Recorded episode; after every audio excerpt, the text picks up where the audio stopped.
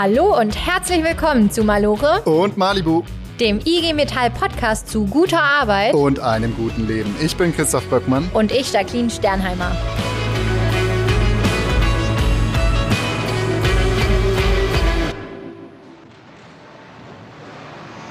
Hutschweißen im Robotertakt. Kein Arbeitsplatz in der Fabrik ist vor den eisernen Arbeitern sicher. Die Unternehmer nennen dies Fortschritt und investieren Jahr um Jahr Milliarden, um Arbeitsplätze für Roboter einzurichten. Dies erhöht ihre Profite, denn Roboter brauchen keinen Lohn, arbeiten unermüdlich und werden niemals krank. Der Fortschritt der Fabrikbesitzer wendet sich gegen die arbeitenden Menschen. Und die menschenleere Fabrik wird zum Unternehmerideal. Also menschenleere Fabriken sind mir noch nicht untergekommen. Äh, wir haben ja schon einige gesehen, Christoph, du und ich. Was ich gesehen habe, sind auf jeden Fall viele Maschinen und Roboter, aber auch halt eben viele Menschen, die diese noch bedienen. Also sie sind nicht ersetzt worden. Das, was wir da aber gerade gehört haben, ist aus einem Film aus den 80er Jahren. Das heißt, ähm, ja, diese Angst, die wir auch heute noch kennen, Mensch wird durch Maschine ersetzt, gab es auch schon in den 80ern. Die gab's da schon, ja, und äh, ein bisschen, bisschen stimmt's auch, ne, wenn man in die Fabriken guckt. Es sind mehr äh, Roboter da, es sind aber noch Menschen da auch, also es gibt beides. Halt weniger vielleicht dann? Genau, die Menschen sind nicht komplett äh, ersetzt worden, aber die Angst hält sich seitdem und es kommt jetzt noch dazu, dass der Roboter ja immer schlauer geworden ist und dich jetzt auch noch überprüfen kann und guckt, ob du nicht vielleicht Fehler machst oder sowas. Das ist die nächste Sorge. Er wird nicht nur äh, deinen Job nehmen, sondern er ist auch noch ein beschissener Kollege. Ja, und diese Ängste von wegen der Maschine, die überhand nimmt, die uns kontrolliert, die uns ersetzt und äh, nichtig macht, äh, die kennen wir ja ganz gut aus Filmen, Fernsehen. Aber wir kennen sie halt eben auch aus unserem Alltag vielleicht. Ähm, Gerade in der Industrie ist das immer noch ein Thema. Und genau mit diesen Ängsten wollen wir uns in dieser Folge beschäftigen. Und dazu sind wir natürlich auch rein in die Fabrik, nämlich zu John Deere, dem Traktorenhersteller, der sehr, sehr durchdigitalisierte Produkte tatsächlich herstellt. Also ein Traktor ist ein Hightech-Gerät mittlerweile. Und nicht nur die Produkte sind so, sondern auch ja der ganze Produktionsprozess ist äh, hoch digitalisiert worden. Und dazu waren wir eben genau bei den Kollegen bei John Deere und haben uns das mal angeschaut. Genau. Aber bevor wir jetzt in die Praxis gehen, vor der äh, Praxis ist die Theorie und jetzt Vorher einmal schauen wir uns an, was hat's denn eigentlich mit diesen Ängsten auf sich, wo kommen sie her und was kann die Maschine heute schon alles?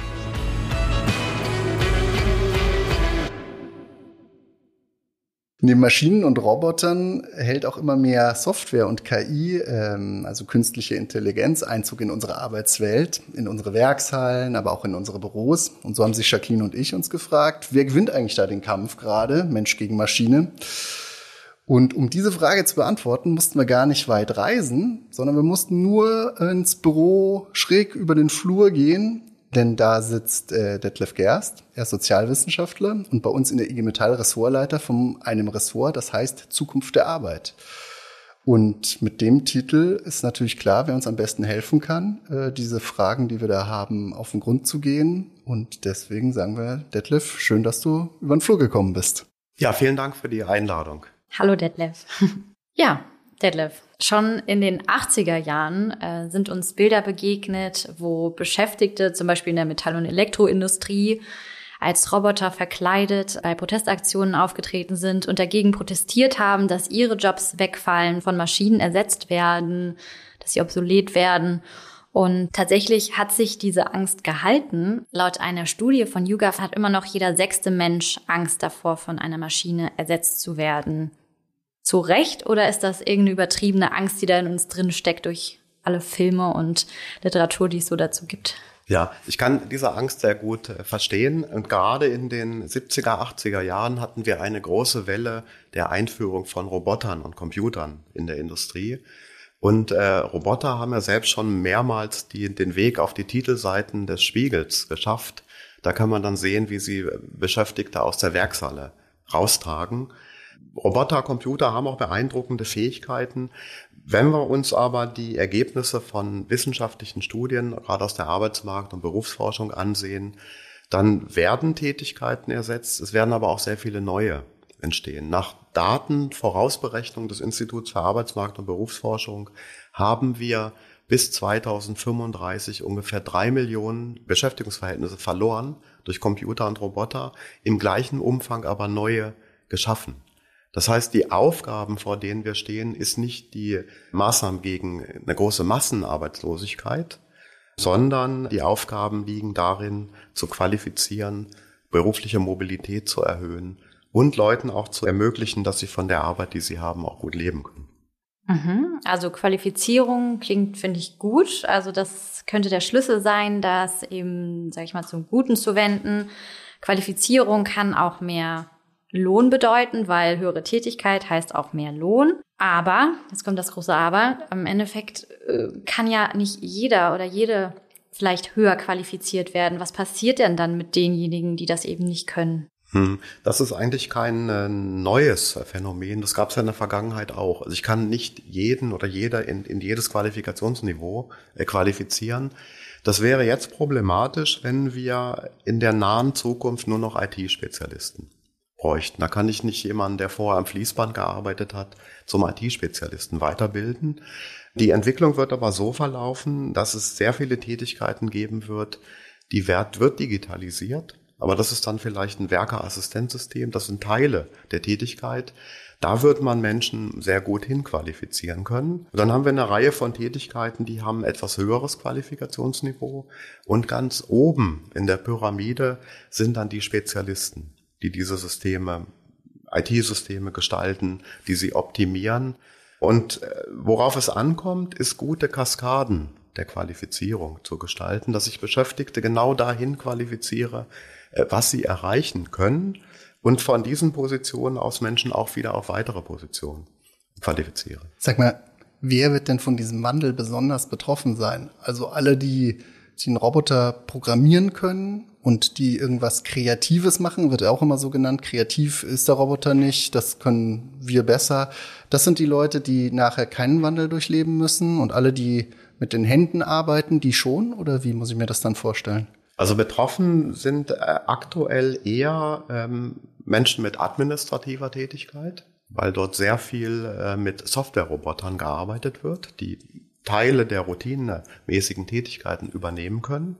Wir haben äh, im Produktionsbereich einen fortschreitenden Einsatz von Robotern, aber nicht so schnell, wie sich das viele denken. Da haben wir oft schon Grenzen der Automatisierung erreicht. Also im Büro ist mittlerweile auch die Software oder die KI oder beides, da muss man ja immer unterscheiden, die schon Aufgaben übernimmt. Kannst du das mal konkret machen? Was kann denn die Software, was ich früher als Büroangestellter äh, selber gemacht habe, was nimmt mir jetzt die ab oder nimmt sie mir weg? Die können beispielsweise Bestellungen eigenständig vornehmen. Wenn für bestimmte Produkte, die ein Unternehmen braucht, der Bestand niedrig wird, ist da kein Mensch mehr dran beteiligt.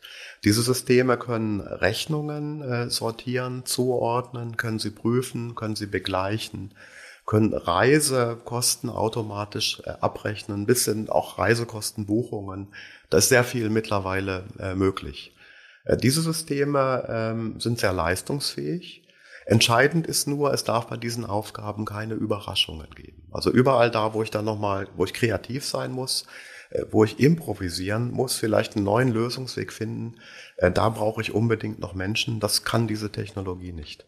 Jetzt ist es aber so, dass Beschäftigte durchaus die Möglichkeit haben, auch Einfluss darauf zu nehmen. Und zwar ist über das Betriebsverfassungsgesetz ja die Möglichkeit, dass der Betriebsrat eingreift, nämlich bei der Einführung von technischen Einrichtungen. Welchen Einfluss können denn Betriebsräte darauf nehmen? Hm, ja, Digitalisierung ist ja ein sehr großes Universum äh, mit sehr vielen Zielen, sehr vielen möglichen Folgen. Und auf einige davon können Betriebsräte sehr viel Einfluss nehmen. Äh, das gilt insbesondere für den äh, Datenschutz und für den Schutz von Beschäftigten vor Überwachung. Hier sieht das Betriebsverfassungsgesetz echte Mitbestimmungsrechte vor. Das heißt, äh, hier können Arbeitgeber gar nicht aktiv werden, ohne den Betriebsrat einzubinden. Da will ich widersprechen. nee, nicht widersprechen, aber es gibt sogar, habe ich gelesen, ähm, bei der Personalauswahl schon KI-Systeme, die dann da genutzt werden. Da frage ich mich schon, erstens mal geht es ja da um personenbezogene Daten. Und zweitens mal, wie kann denn irgendwie ein, eine Software auswählen, ob ich einen Job kann oder nicht? Es gibt diese Systeme, ähm, aber man muss vielleicht einschränkend gleich sagen, in der Regel ist es keine künstliche Intelligenz. Das sind Systeme, die auf Algorithmen basieren, die von Menschen programmiert wurden. Das sind dann vielleicht 150, 200 Auswertungsmerkmale des Personals. Es gibt solche Systeme auch als maschinelles Lernen. Das wäre dann äh, tatsächlich künstliche Intelligenz häufig aber noch im Experimentierstadium. Und diese Systeme werden dann aber tatsächlich, das ist auch ein Ziel von, von vielen Personalabteilungen, genutzt, um aus einer Vielzahl von Bewerbungen die aussichtsreichsten rauszufiltern. Oder aber aktuelles Beispiel von einem deutschen Automobilhersteller zur Erkennung von Talenten. Diese Systeme muss man kritisch beurteilen. Zum einen äh, gibt es sehr gute Verfahren des Personalauswahls, der Personalbeurteilung. Diese KI kann nie so gut sein wie die Systeme, die dann von Menschen äh, äh, verwendet wird. Bei Auswahl durch Menschen ist immer das Problem, dass der Nasenfaktor eine Rolle spielt. Den versucht man auszuschalten. Also die KI soll objektiver äh, urteilen. Äh, den Nasenfaktor kann man aber dadurch ausschalten, dass die Personen, die beurteilen, gar nicht wissen, wen sie da beurteilen. Die bekommen keinen Namen, die bekommen kein Foto der Person. Das wäre auch möglich. Mhm. Was mir aufgefallen ist, wenn ich jetzt öfter mal im Betrieb war, ist, dass es dort vermehrt jetzt an den Werkbänken Bildschirme gibt, die mir anzeigen, welchen Arbeitsschritt ich als nächsten zu tätigen habe.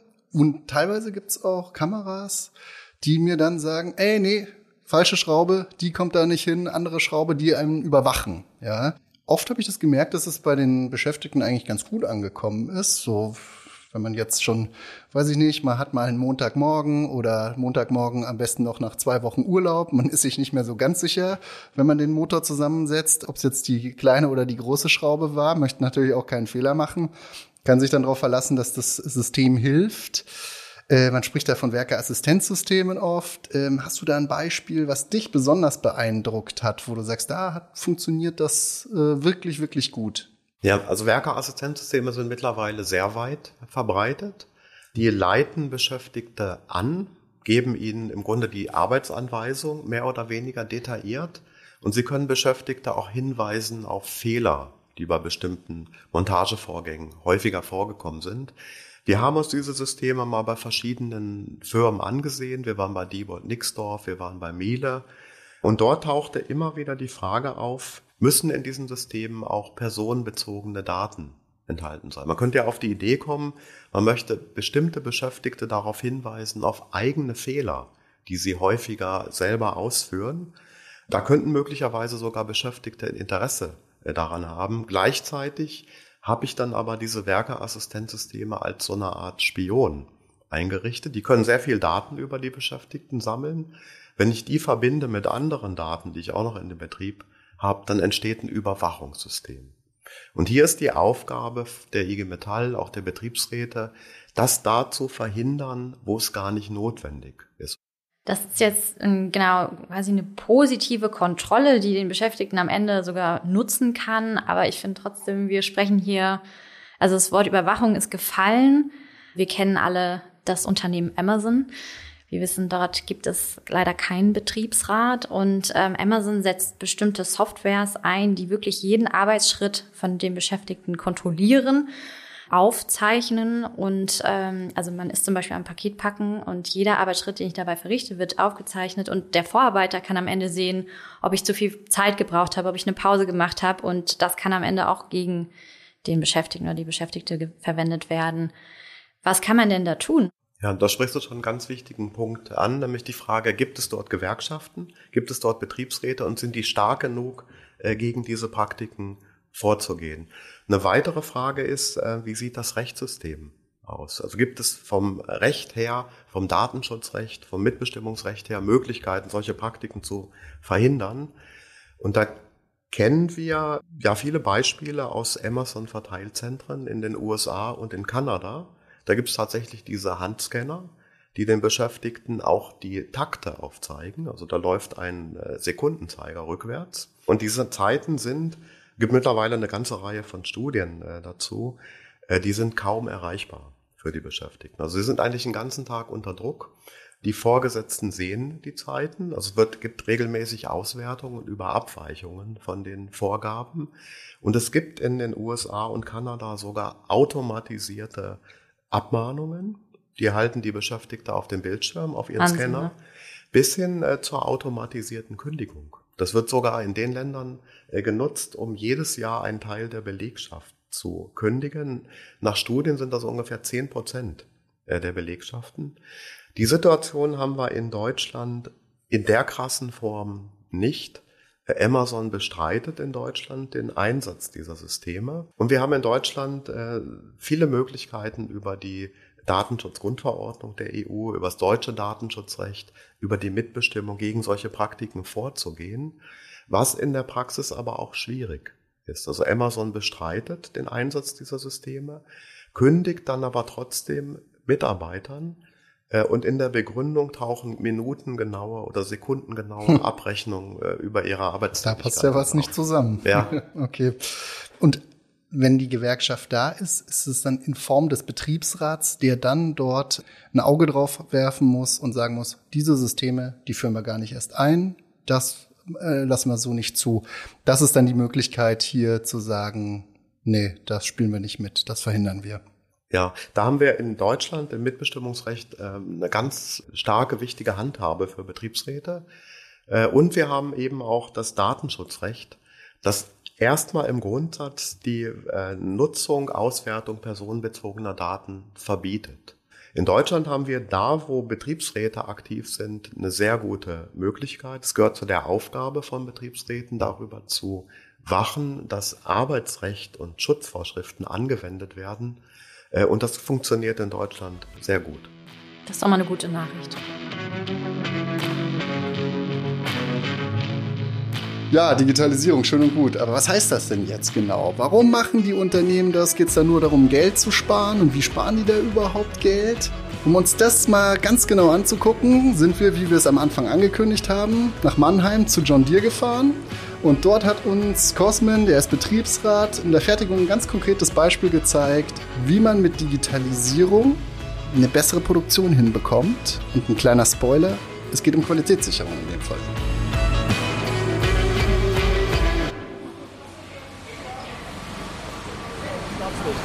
Äh, die Maschinen kommen aus der Getriebefabrik, dort werden sie mit Öl gefüllt. Aber es ist natürlich so, dass die Ölmenge nicht immer passt. Jetzt haben wir immer hier beim Starten festgestellt, äh, dass zum Beispiel Pumpen kaputt gehen. Ja? Nicht sofort, aber nach 50 Stunden Fahrt, wenn sie beim Starten nicht ausreichend Öl haben. Ja gut, was mussten wir in der Vergangenheit machen? Wir mussten tatsächlich uns die Baukarte nehmen, gucken, welche Ölmenge danach nachgesteuert werden muss. Und das ist mit Zeit verbunden. Zeit, die wir am Band nicht haben. Das heißt, wenn der Traktor drei äh, Paletten weiter ist, ist es im nächsten Arbeitsschritt. So, tue ich aber, äh, benötige ich weitere 15 Minuten, bis ich die Ölmenge rausfinde und habe auch hier eine Tankstelle quasi, wo ich äh, zielgenau nachfüllen kann, braucht es einfach länger. Der Nachteil ist wieder, ich kann keinen Rollstand mehr fahren. Das heißt, der Traktor geht wieder für zwei Tage, mindestens drei Tage in die Nacharbeit. Auch nicht gut. Heute erkennt das System selber über die Baukarte, die ist digital, also auch digital, ja. erkennt es sofort, welche Ölmenge hier sein muss. Wenn sie nicht vorhanden ist, dann füllt das System automatisch die Ölmenge nach. So, aber auch hier ist es wieder so, dieses Hintergrundwissen muss vorhanden sein, weil oft passiert Folgendes, dass das System nicht immer die korrekte Ölmenge erkennt, die nachgefüllt werden muss. Dafür gibt es technische Gründe, das wird jetzt führen. So, weiß ich aber, wie das System aufgebaut ist, dann kann ich hier manuell nachsteuern. So nachsteuern Sie genau, dass wieder die Ölpumpe nicht kaputt geht. Also das heißt, viele, viele Fehler entstehen erst gar nicht.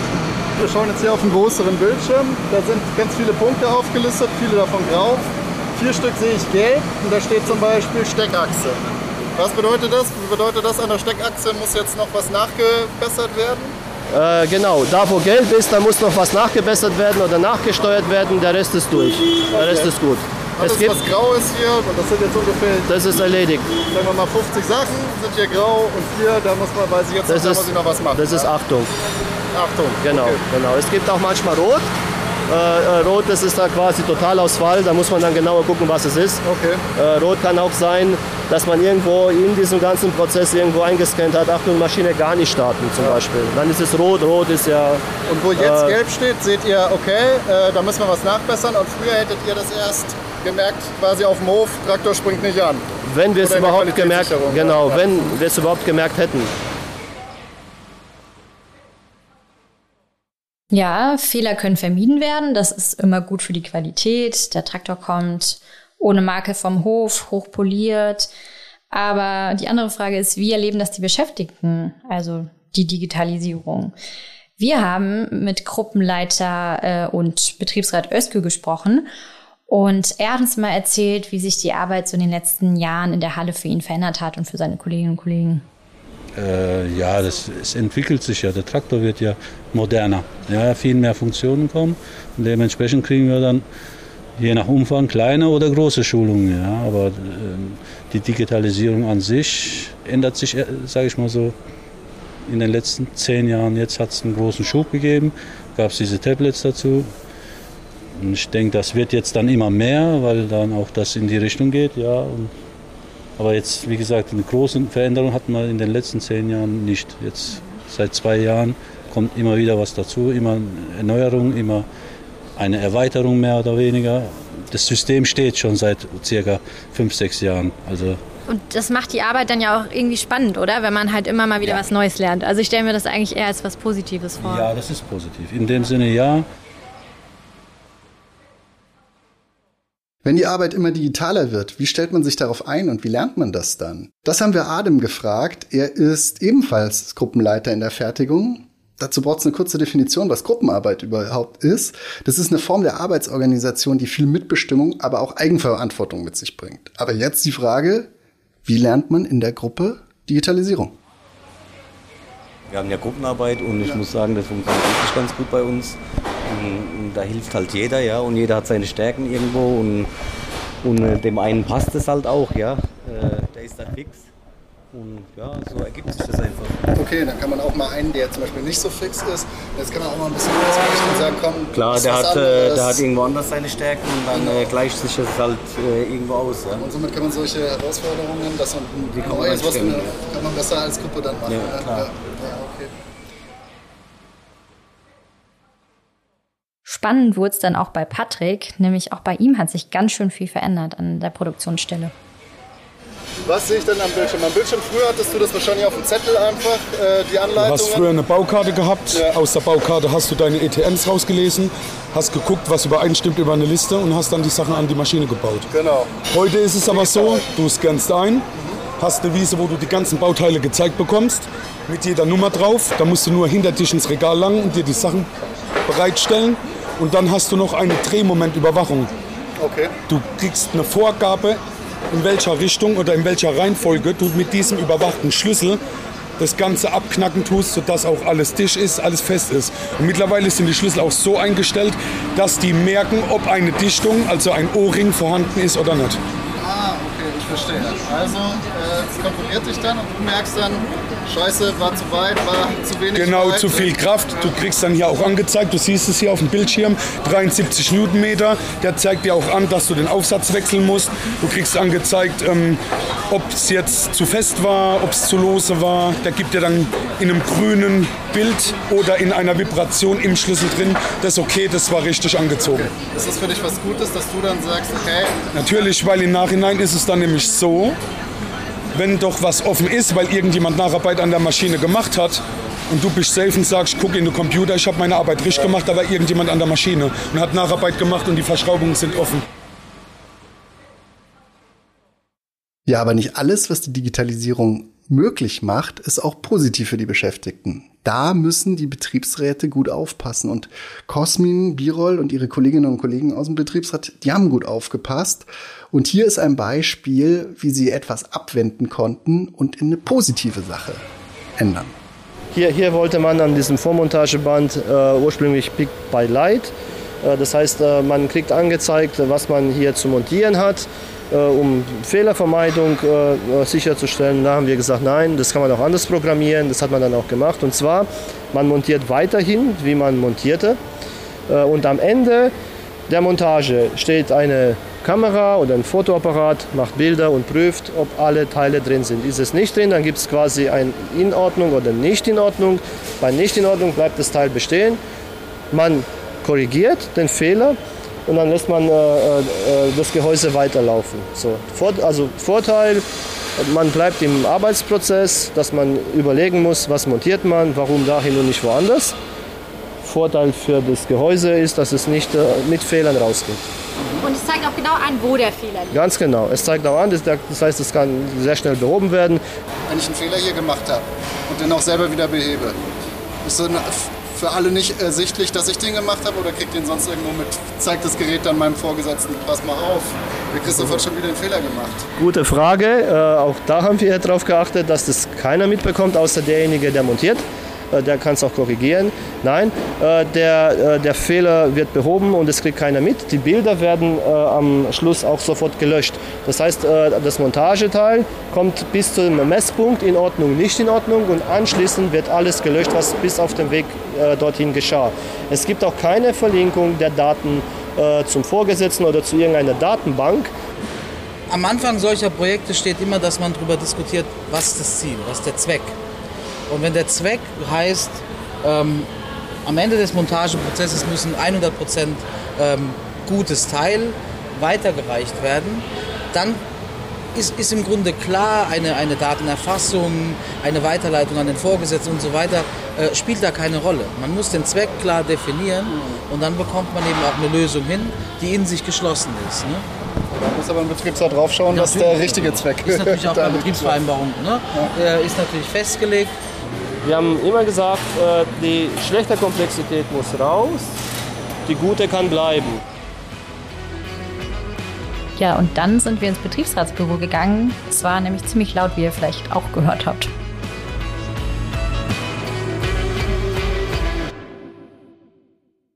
Wir sind gerade durch die Produktion gelaufen und äh, da sind wir natürlich nicht alleine durchgelaufen, Jacqueline und ich, sondern auch mit dem Betriebsratsvorsitzenden, mit Birol Kotscher Jetzt sind wir ins Betriebsratsbüro gegangen. Ein bisschen leiser ist es hier, ein bisschen weniger offline wird hier geschrien, um jetzt kein Betriebsgeheimnis zu erraten. Aber manchmal geht's mit der Digitalisierung, kommt die auch an ihre Grenzen.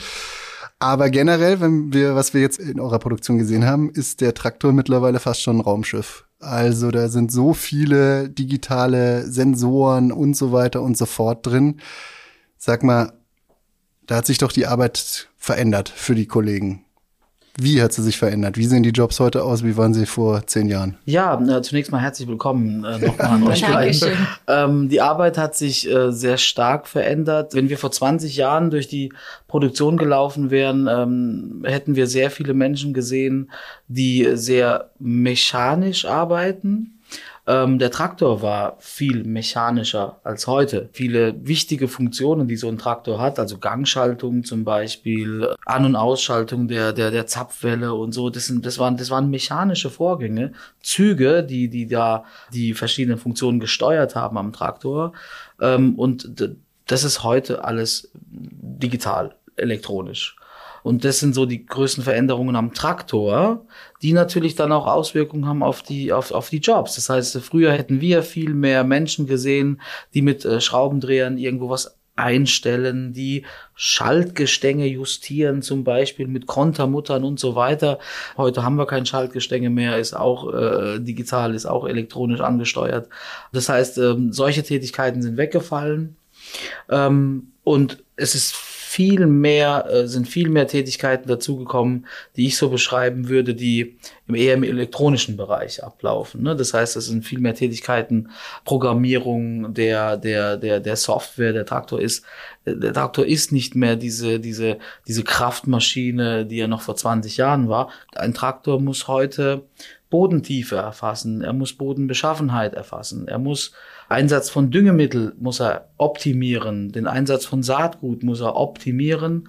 Ähm, und das sind so die Anforderungen, die quasi auch, die das Produkt hat heute, die sich natürlich auch auf die Arbeitsbedingungen ähm, und auf die, ganz konkret auf die Arbeitsplätze auswirken, ganz klar. Ja, Arbeitsplätze, das, was du gerade beschreibst, klar, ähm, es verändert sich etwas, entwickelt sich etwas, das heißt, da kommen neue Jobs dazu. Aber bei ganz vielen Punkten, die du gerade genannt hast, denke ich mir, hm, da werden ja wahrscheinlich auch Arbeitsplätze wegfallen, oder? Wie hat sich das denn bei euch entwickelt? Wir sind ja durch die Eigenfertigung ähm, auch gelaufen vorhin. Wenn wir vor 20 Jahren durch die Eigenfertigung gelaufen wären, hätten wir viele Kollegen gesehen, die händisch Teile aus Kisten herausheben und damit Anlagen beschicken, die vielleicht 100 Mal am Tag, 150 Mal am Tag in so eine Kiste reingreifen müssen und eine, eine Welle, die vielleicht 10, 15 Kilo wiegt, rausheben müssen und auf den Förderer legen müssen. Solche Tätigkeiten sind weggefallen.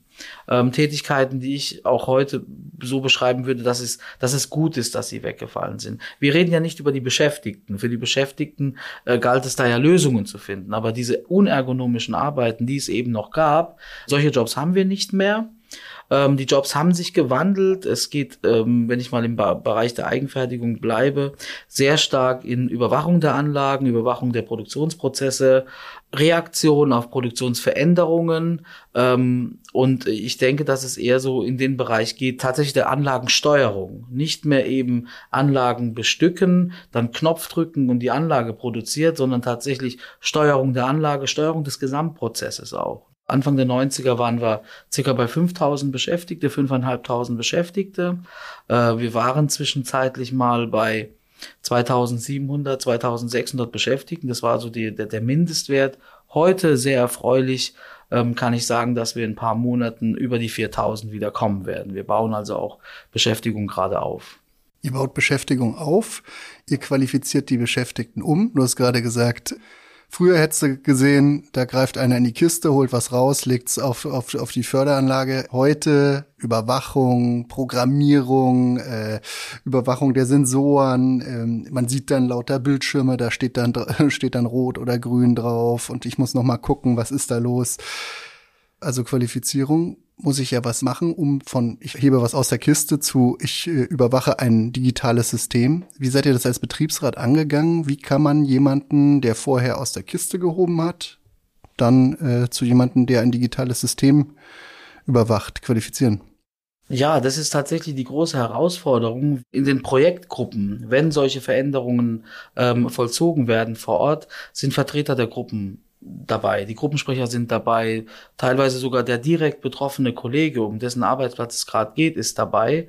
Und dort wird auch ähm, sehr schnell darüber diskutiert, was muss denn passieren, ähm, damit der Kollege dann in, an, an seinem neuen Arbeitsplatz auch gut eingesetzt werden kann. Und da kommt sehr schnell das Thema Qualifikation, dass der Arbeitgeber dann auch ja, verpflichtet ist, im Grunde über Weiterbildungsmaßnahmen, sei es intern oder sei es extern, die Kollegen soweit auch fit zu machen für die Zukunft. Sowas ist aber auch nicht neu. Wir haben, ich habe die Gießereischließung erwähnt. So etwas haben damals unsere Vorgänger, ich war damals noch nicht im Betriebsrat, für circa 600 Menschen am Standort gemacht. Da wurde aus Gussputzern wurden Montagewerker oder Maschinenbediener. Das heißt, ähm, aus Menschen, die vorher in einem recht einfachen, wo die Anforderung sehr einfach war, wo die, Tätigkeit sehr stark über die Belastung und über die Leistung definiert hat. Diese Menschen hat man über Anpassungsqualifikationen in ihren neuen Job integriert, teilweise über Lerninseln, die wir haben und so weiter. Das heißt, so, solche Sachen, damals war es eher Gießerei sterben und in dem Rahmen eben auch unsere Gießerei, Jobverlust, drohender Jobverlust. Heute ist es Digitalisierung. Aber die Herausforderung ist die gleiche, die Menschen fit zu machen für die Zukunft. Und da spielt es eine sehr große Rolle, dass sie von Anfang an als Gestalter auch ähm, wahrgenommen werden und auch aktiv werden. Jetzt nochmal zurück in die Halle. Wir sind da eben durchgelaufen und ganz viel, was wir gesehen haben, war ja digitale Technik, die kontrollieren kann und darauf hinweisen kann, wo Fehler sind. Und ähm, Kontrolle kann gut sein, aber es kann auch ganz, ganz schnell zur Überwachung führen. Und das ist ja gerade immer so ein bisschen das heikle Thema an dem Thema Digitalisierung. Und für uns ja gerade spannend jetzt auch in der Halle.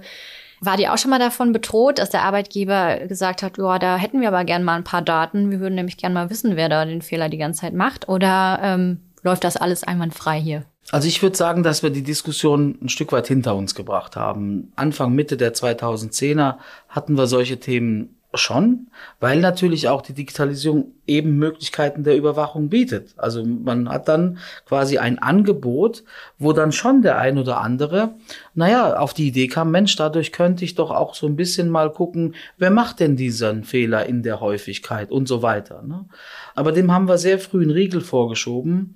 Und ich glaube, es war damals wichtig, immer wieder über den Zweck einer Einrichtung zu diskutieren, über den Zweck einer Kamera zu diskutieren, die optisch etwas erfassen soll. Und wenn beide Parteien den Zweck mal definiert haben und verschriftlicht haben, erübrigt sich im Grunde das andere. Wenn klar ist, uns geht es darum, dass das Teil X mit einer hundertprozentigen Qualität in den Montageprozess einfließt, dann ist es irrelevant, wer das montiert hat und es ist irrelevant, ob da vielleicht auf dem, auf dem Montageprozess irgendwo ein kleiner Fehler mal entstanden ist, der korrigiert werden musste. Wenn klar ist, wir erfassen das Ergebnis, gut oder nicht gut, und das muss formuliert werden, das muss verschriftlicht werden in der Betriebsvereinbarung als Zweck, dann ist klar, okay, lass uns, lass uns die Anforderungen gestalten, wie machen wir es, und lass uns alles andere eben auch nicht machen weil es eben nicht dazu dient, äh, die Qualität zu verbessern, sondern die, die Qualität zu kontrollieren, um mal beim Wort Kontrolle zu bleiben, sondern den Beschäftigten zu kontrollieren. Und das akzeptieren wir nicht, ist klar. Was ganz anderes zum Abschluss. Als Jacqueline und ich mit dem Zug jetzt hierher gefahren sind, haben wir uns darüber unterhalten, was unser Lieblingsmensch gegen Maschine, so heißt ja unser Podcast, unser Lieblingsfilm dazu ist. Und da gibt's eine riesige Auswahl. Und vorhin beim Mittagessen haben wir rausgefunden, dass du ein großer Filmfan bist. Jedenfalls ein großer Nolan-Fan. Ist dein Lieblingsmensch gegen Maschine-Film ein Nolan-Film oder ist es ein anderer? Der was bietet ja ein bisschen was in die Richtung. Ja, also mein Lieblingsfilm ist tatsächlich Interstellar. Also Christopher Nolan ähm, er gibt uns ja immer wieder Aufgaben auf, ne? Teilweise Filme, die man eher so mit einem Notizbuch vielleicht mhm, ja. ähm, verfolgt. ähm, Zu Tenet gab's die äh, Komplettanleitung noch also, von Nolan hinterhergeliefert. Jeder, ja. jeder der Film ist eine große Herausforderung, aber ich, ich, ich mag's einfach sehr. Mein Lieblingsfilm ist wie gesagt Interstellar.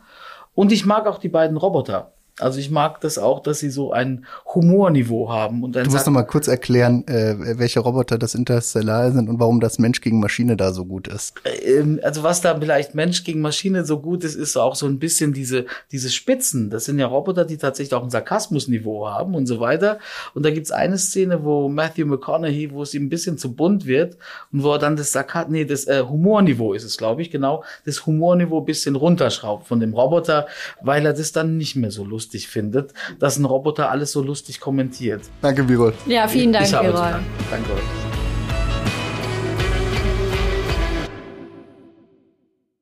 So, Christoph. Also, wir wissen eigentlich beide, was jetzt kommt. Und zwar müssen wir noch verraten, was unsere Lieblingsroboterfilme sind. Also, Frage an dich. Was ist dein Lieblingsfilm in diesem Genre? Das ist ganz einfach. Also, der Birol hat Interstellar gesagt und keine Ahnung, was du jetzt sagst, aber die einzige richtige Antwort darauf ist Terminator 2. Sehr bescheiden, auf jeden Fall von dir, dass du die einzige richtige Antwort hast. Auch sehr intellektuell, auf jeden Fall. Ich habe jetzt eher Transformer bei dir nee, erwartet. Pass, pass auf, Transformer habe ich auch gesehen, fand ich auch gut. Äh, ja. Darf man eigentlich nicht sagen, fand ich auch gut. Aber Terminator 2 ist richtig, ist richtig gut. Ähm, vor allem, er passt so gut zu unserem Thema jetzt, weil im Terminator 1 war der Arnie noch böse und hat versucht, die Menschen kaputt zu machen und ist in die Vergangenheit gereist, um einen ganz besonderen Menschen zu töten, der in der Zukunft gegen die Roboter kämpfen wird. Und im zweiten Teil ist der Arnie aber gut, denn er wurde umprogrammiert. Und das bedeutet doch, Digitalisierung ist das, was wir draus machen. Und dann kann sie uns helfen und gut für uns sein. Ja, das hat mich jetzt doch noch gecatcht. Hätte ich nicht erwartet am Anfang, als du den Namen getroppt hast. Ja, jetzt komm jetzt du mal rum. Was hast du denn für einen Film ausgesucht? hat's mich jetzt doch gepackt. Also. Terminator 2 auch, ne? Ja. Ich habe vielleicht mal den ersten so mit sechs Jahren geguckt. Ich kenne mich da nicht so aus. Aber weißt du, was ich sag? Ne. Auch ein ganz alter Film. Uh. 2001 von Kubrick. Oh. Oh, jetzt wird es schon wieder so intellektuell. Also das ist der Film für alle, die nicht direkt drauf kommen, wo am Anfang so Affen sind, die mit so einem Stein ähm, auf Steine hauen. Ähm, und das ist eine ganz große Metapher dafür, wo die Menschen angefangen haben und dann so der nächste, äh, die nächste Szene ist halt so ein Raumschiff und so. Also ganz große Bilder, die da aufgemacht werden.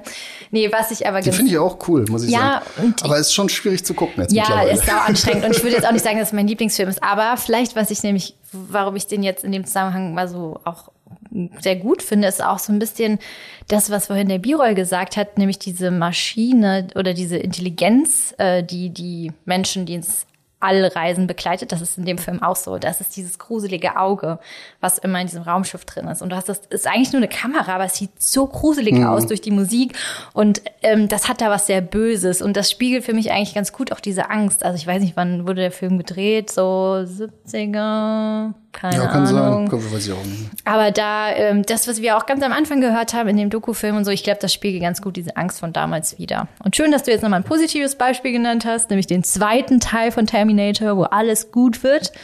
Und ähm, ja, können wir nur sagen, aufs Sofa und los geht's, oder? Genau. Viel Spaß beim Terminator 2 gucken. Die einzige richtige Antwort. Hasta la vista, baby. Nicht. Ciao. I will be back. yes.